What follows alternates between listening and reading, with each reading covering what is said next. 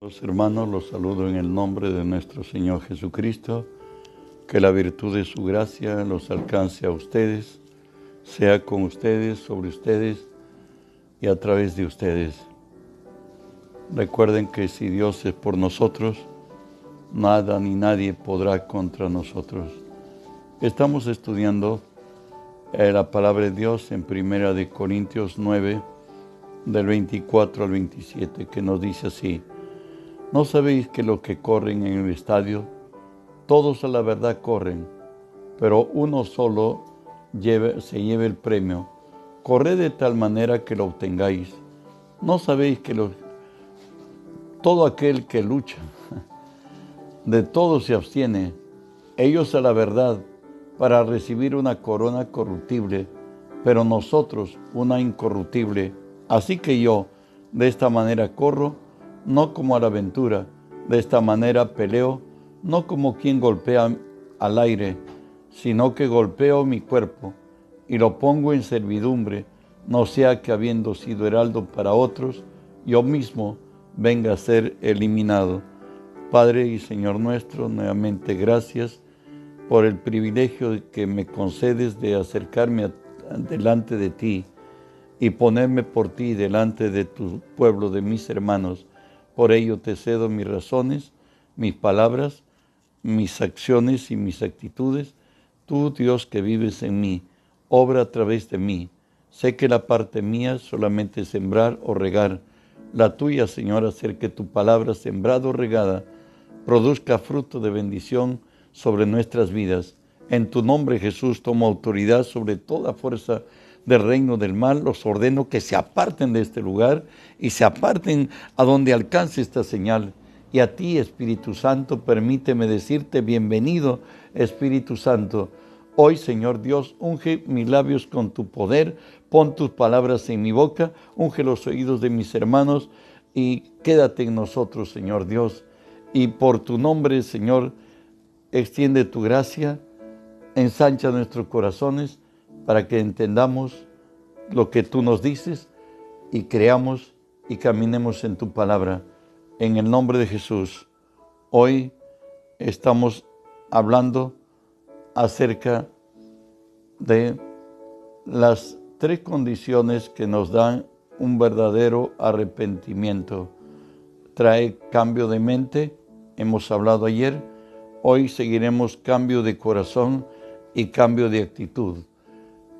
Cuando hablamos de cambio de corazón, Ezequiel 36, 26 y 27 nos dice el Señor, os daré un corazón nuevo y pondré espíritu nuevo de entre vosotros y quitaré de vuestra carne el corazón de piedra y os daré corazón de carne y pondré dentro de vosotros mi espíritu y haré que andéis en mis estatutos y guardéis mis preceptos y los pongáis por obra.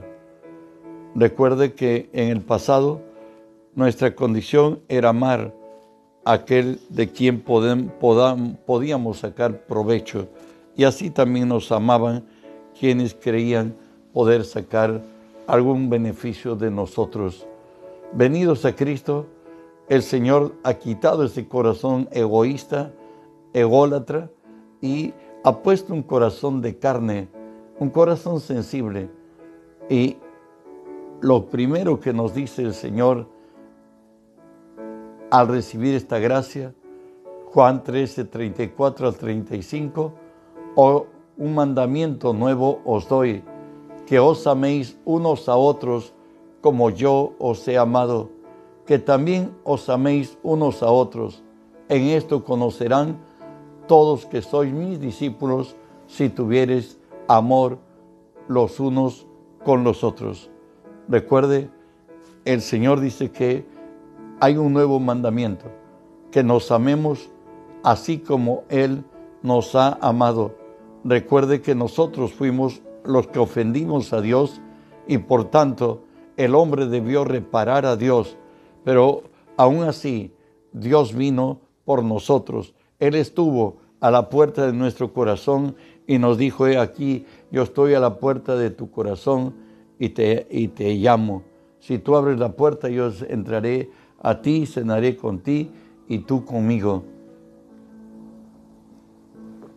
De ahí que nos dice la palabra que si nosotros vamos al templo y si nuestro hermano, vemos que nuestro hermano ya no está con nosotros como estuvo antes, que vayamos y que nos reconciliemos con nuestro hermano, pues que le digamos que nosotros le amamos, que no hay, no hay nada que nos separe, pues el amor de Dios está en nuestros corazones.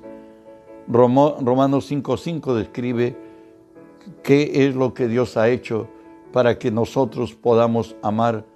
Y la esperanza no avergüenza, porque el amor de Dios ha sido derramado en nuestros corazones por el Espíritu Santo. O sea, hoy el amor de Dios habita en nosotros. Y cuando tú no puedas perdonar a alguien, porque desgraciadamente hay gente que son muy especiales, que Solo con el amor que Dios ha depositado en nuestro corazón estamos, estamos en capacidad de perdonarlos, porque nosotros tenemos como mandamiento que debemos perdonar. Entonces, esto es lo que nos dice la Escritura. Primera de Juan 4:21 nos dice, si alguno dice, yo amo a Dios y aborrece a su hermano, es mentiroso. Puede ser que no ama a su hermano a quien ha visto. ¿Cómo puede amar a Dios a quien no ha visto? Y nosotros tenemos este mandamiento de Él. El que ama a Dios, ame también a su hermano. Nosotros estamos impuestos a perdonar porque una porque Dios nos perdonó. Dos, porque el amor de Dios está en nosotros y Dios es amor. Por tanto, Dios nos amó porque Él es amor, no porque éramos valederos de que Él nos ame, sino porque Él es amor. Y eso es lo que Dios espera de mí y de ti. Es más, nos ha impuesto hacerlo así, porque ya las condiciones están dadas en nosotros. Por eso Colosenses 3, del 13 al 15 nos dice, soportándoos unos a otros y perdonándoos unos a otros. De la manera que Cristo os perdonó, así también hacedlo vosotros y sobre todas estas cosas, vestidos de amor, que es el vínculo perfecto, y la paz de Dios gobierne vuestros corazones, a la cual asimismo fuisteis llamados en un solo cuerpo, y sed agradecidos. En la vida de comunidad, aún cristianos, a veces hay problemas, pero la así como en otros hay, también en nosotros hay cosas que no agradan a los otros. Por tanto, el Señor nos exhorta que debemos soportar, que debemos perdonar y que si tuviéramos queja valedera de la manera que Cristo nos perdonó, así también hacerlo vosotros.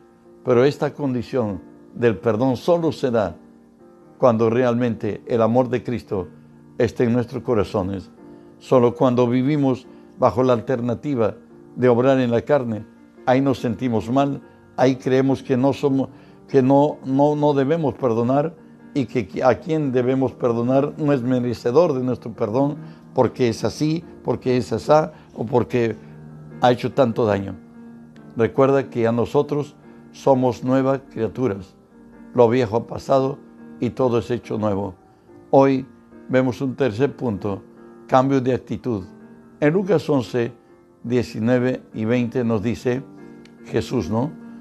Pues si yo echo fuera los demonios por Belcebú, vuestros hijos, ¿por quién, los, ¿por quién los echan? Por tanto, ellos serán vuestros jueces, mas yo por el dedo de Dios hecho fuera los demonios, ciertamente el reino de Dios ha venido a vosotros. ¿Sabes? Jesús estaba investido de toda autoridad y tú y yo, como representantes de Él en esta tierra, Él nos ha dado su nombre y nosotros debemos actuar frente al enemigo con la autoridad que se nos ha sido delegada. ¿Sabes las condiciones para que nosotros vivamos en el Espíritu? Ya están dadas. Esa es nuestra actitud. ¿Qué, qué fue hecho? Romanos 6:6 nos dice, sabiendo esto, que vuestro viejo hombre fue crucificado juntamente con él para que el cuerpo de pecado sea destruido a fin de que nos sirvamos más al pecado. Recuerda que en el pasado el viejo hombre que nos gobernó nos llevó a una vida muy difícil, imposible, a veces insoportable, a veces digna de lástima, pero ese hombre viejo ya ha muerto, ya no está. El que andaba en contraposición con Dios, no está en ti aquel que te deprimió, aquel que te llevó al dolor y al quebranto, ya no vive, Él ha muerto. Dios nos ha dado una segunda oportunidad. En Hebreos 9:14 nos dice, así, cuanto más la sangre de Cristo, el cual mediante el Espíritu Eterno se ofreció a sí mismo sin mancha a Dios, limpiará vuestras conciencias de obras muertas para que sirváis al Dios vivo. ¿Qué nos quiere decir esto? Hermano, para que nosotros seamos libres del pasado, seamos libres de la vida que nosotros llevamos en otro tiempo, pues Dios en su gracia, en Cristo, su sangre ha limpiado nuestra conciencia de obras muertas, ha extinguido nuestro pasado. Recuerda que hoy vive Él en nosotros y el templo que Él habita hoy no podía estar cohabitando con otro espíritu de resentimiento, de dolor, de amargura, de quebranto, de odio, de miseria que llegó a algunos en la vida. Él para que venga a vivir a nosotros, su sangre llegó primero a nosotros y su sangre extinguió nuestra conciencia de obras muertas, pues es verdad que ni de Dios ni de nuestra conciencia nos podemos libertar, pero por la sangre de Jesús ha sido extinguido en nuestra conciencia el dolor, la vergüenza, el quebranto, la miseria, todo aquello que nos aconteció en el pasado. Hoy la sangre de Jesús ha traído la presencia viva a Jesús. Hoy hay un milagro en nosotros, como lo dice Colosenses 1, 26 y 27, el misterio que había estado oculto desde los siglos y edades, pero que ahora ha sido manifestado a sus santos, a quienes Dios quiso dar a conocer las riquezas de la gloria de este misterio entre los gentiles, que es Cristo en vosotros, la esperanza de gloria.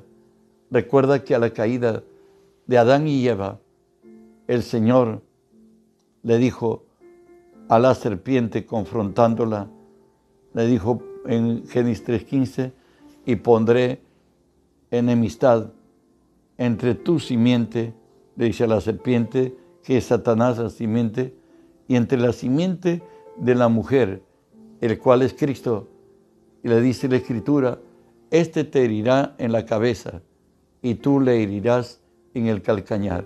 En otras maneras, el hombre un día lo redimiré. Y le dijo Satanás, yo al hombre lo hice libre.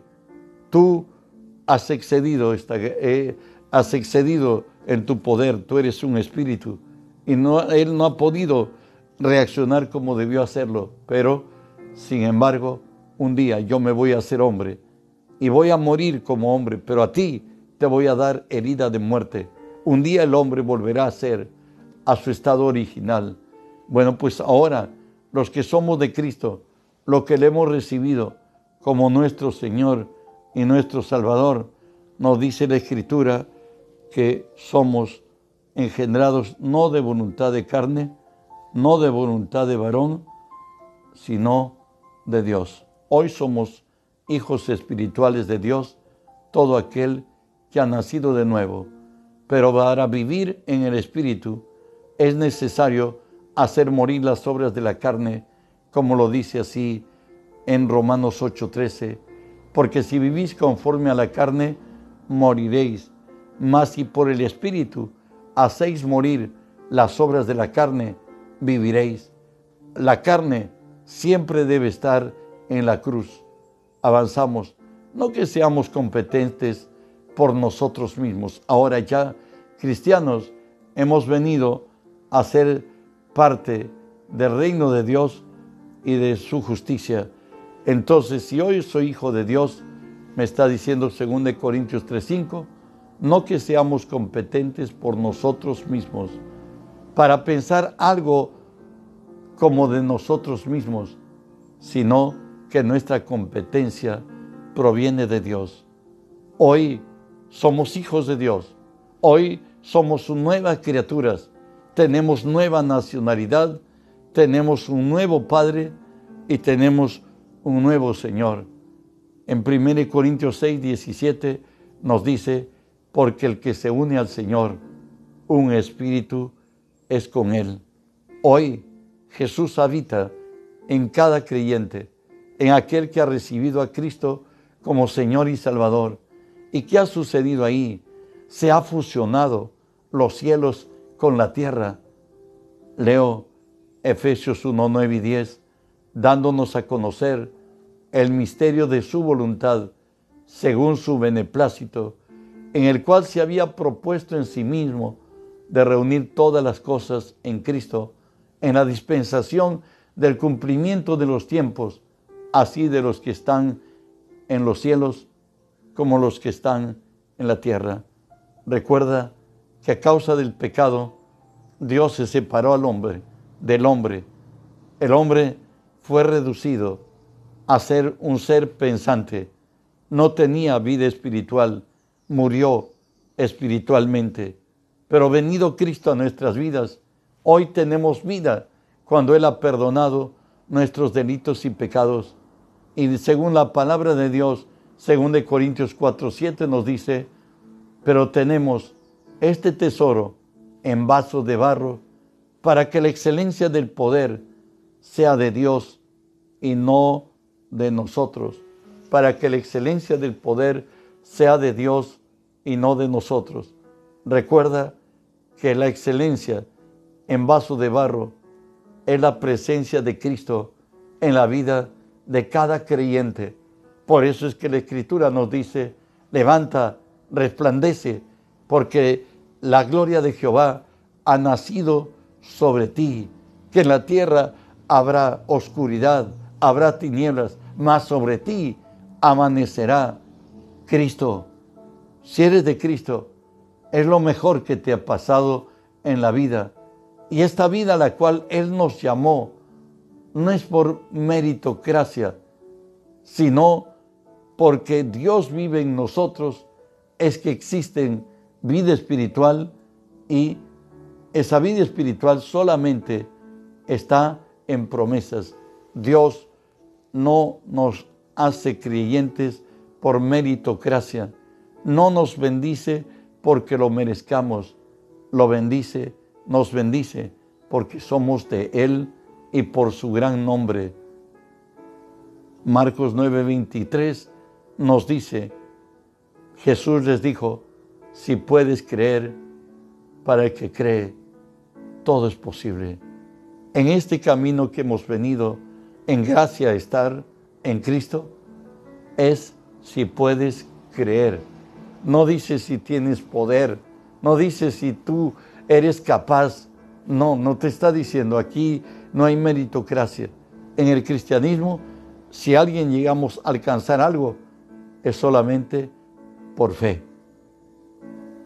Dios dice, si puedes creer, para el que cree, todo es posible.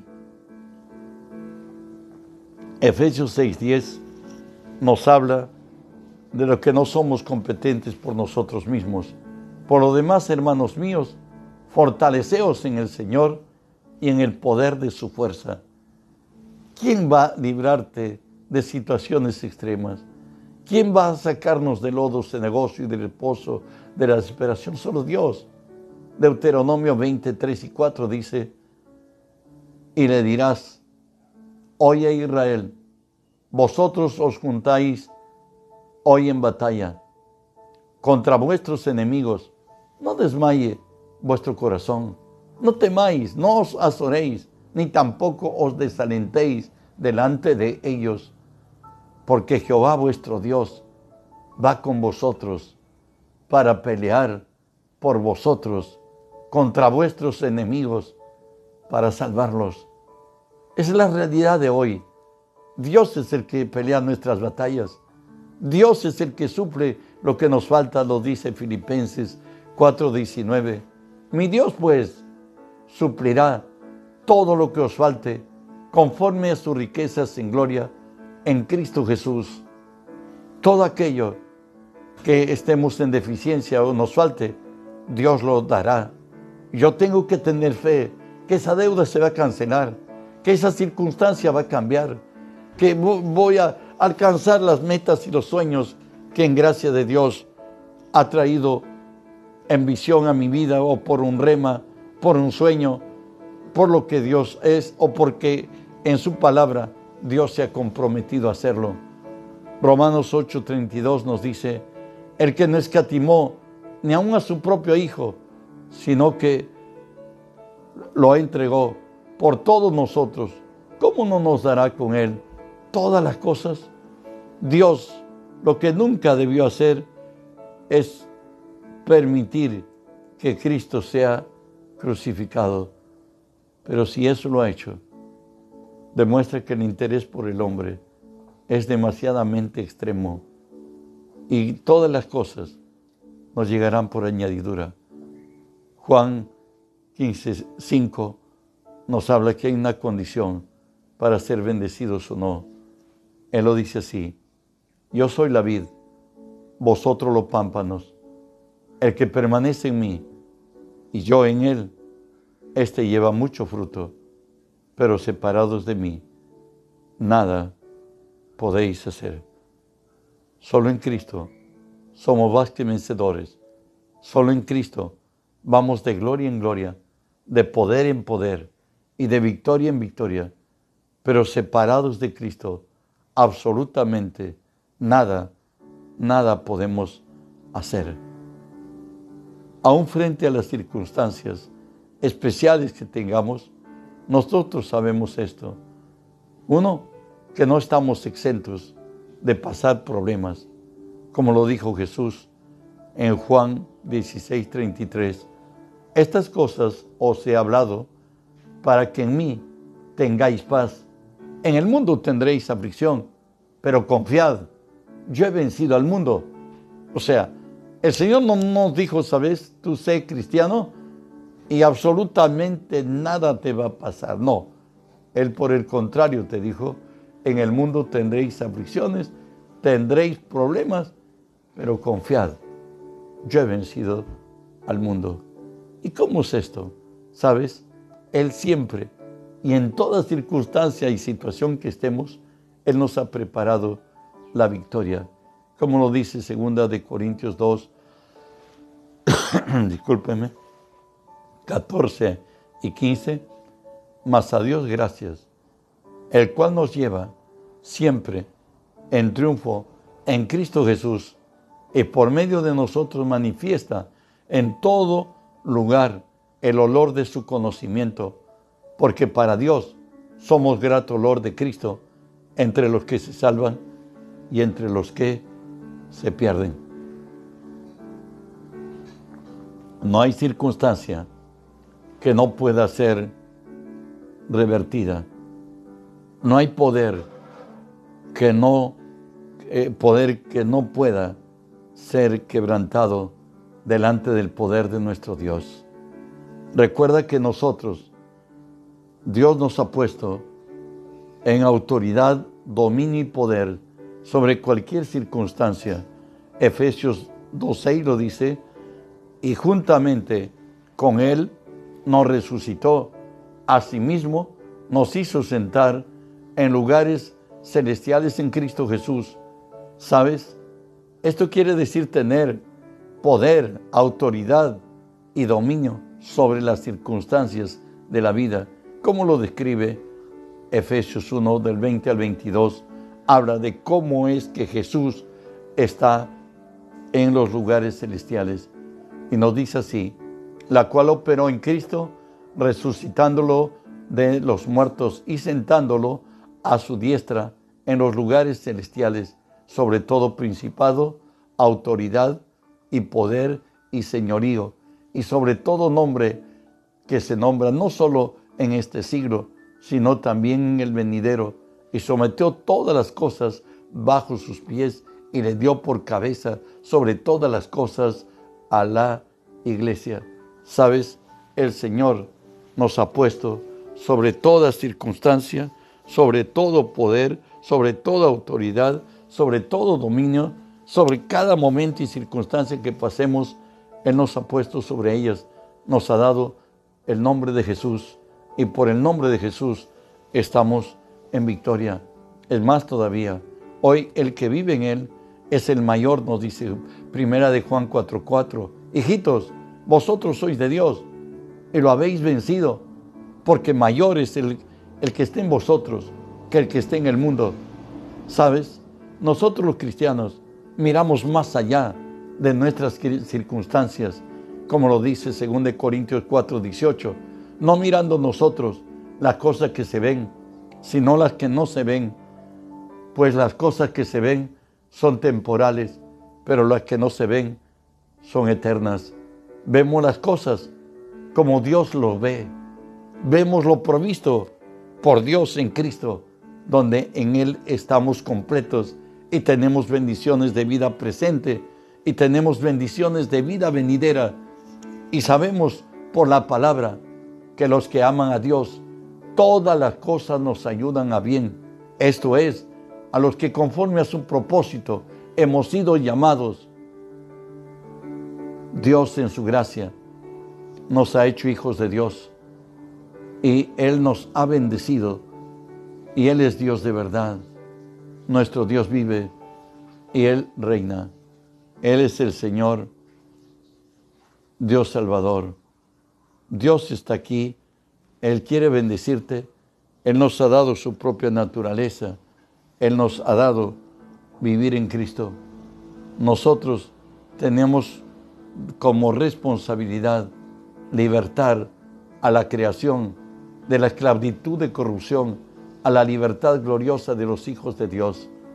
Eso lo dice Romanos 8, 19 al 21, porque el anhelo de la creación es aguardar la manifestación de los hijos de Dios, porque la creación fue sujetada a vanidad no por su propia voluntad, sino por causa del que lo sujetó en esperanza, porque también la creación misma será libertada de la esclavitud de corrupción a la libertad gloriosa de los hijos de Dios. Se dice que en casi la mayoría de las etapas de la iglesia cristiana, la iglesia, ya hablando futbolísticamente, no, ha pasado de ser calichín pero vamos a llegar a tener madurez, donde realmente Cristo mismo sea en cada quien de nosotros, sea con nosotros. Yo creo que la gloria postrera de la iglesia será mucho mayor que la primera. No digo que haremos cosas más gloriosas que la primera, sino que la iglesia ahora esté extendida en toda la faz de la tierra y que en toda la faz de la tierra se levantará la iglesia de Cristo en autoridad, en poder, en dominio, trayendo la bendición de, la gracia del Señor, Dios mismo obrando en nosotros, el Espíritu mismo trayendo sanidad, trayendo liberación, paz, tranquilidad, donde reine la justicia, donde reine el amor, donde Cristo mismo sea con nosotros y sobre nosotros, pues Dios nos eligió a nosotros como pueblo, según Mateo 21, 41 al 43 nos dice, por tanto os digo, que el reino de Dios será quitado de vosotros y será dado a gente que produzca fruto de él. Recuerde que por miles de años, desde Abraham hasta cuando Jesús llegó, Jesús dijo que desde los días de Juan el Bautista, el reino de los cielos sufre violencia y solo los violentos, los que vivimos en fe, los que encaramos al enemigo, a Satanás, vamos a tener victoria y triunfo. Dios nos ha dado su espíritu, Él mismo vive en nosotros, nos ha dado su nombre, nos ha dado armas poderosas para destruir fortalezas. Por tanto, produciremos fruto y la tierra será llena del conocimiento de Dios, como las aguas cubre la mar. Por eso en Mateo 24, 14 nos dice, y será predicado el Evangelio del reino en todo el mundo para testimonio de las naciones. Entonces vendrá el fin. ¿Cuándo vendrá el Señor? Cuando la iglesia conquistemos, cuando el mundo entero sea lleno del conocimiento de Dios. Isaías lo decía 400 años antes de venir Jesús, no harán mal ni dañarán en todo mi santo monte, porque la tierra será llena del conocimiento de Dios, como las aguas cubren la mar. Hermano, tú eres el elemento que Dios va a usar, hermana, tú eres a quien Dios va a usar. Levántate, resplandece, porque ha nacido tu luz. La gloria del Señor está sobre ti. Mayor es el que mora dentro de ti que el que está en el mundo. Satanás, nuestro enemigo, ya ha sido vencido. Jesús le ha dado una herida de muerte. Él está debajo de, los pies de Jesús y está debajo de los pies de la iglesia. Está debajo de nosotros. Nosotros tenemos el nombre de Jesús. Es tiempo de evangelizar. Es tiempo de... Ni las puertas del infierno, dijo el Señor, prevalecerán contra la iglesia. Es tiempo de jugar a la ofensiva. No es tiempo de esperar y esperar hasta que la derrota se alargue y al final llegue. Es tiempo de tomar nuestro lugar en Cristo. Es el tiempo de valorar el triunfo de Jesús en la cruz y como representantes suyos obrar en el Espíritu para que el mundo sea lleno del conocimiento de Dios como las aguas cubre la mar. Hermanos, espero que Dios haya motivado tu espíritu. Es tiempo de sembrar o es tiempo de cosechar. Dios está con nosotros. Les digo, hermanos, que el día de mañana tenemos, el, es domingo, tenemos a las 10 y 30 en directo. Que la gracia de Dios los siga alcanzando. Recuerden que son hijos de Dios y recuerden que el mundo entero está bajo el maligno y que en nosotros deben ver a Cristo mismo obrando bajo las cualquier circunstancias, recuerda que eres más que vencedor por medio de Jesucristo y que tú eres el que lleva bendición a donde quiera que vayas. Que Dios te siga bendiciendo.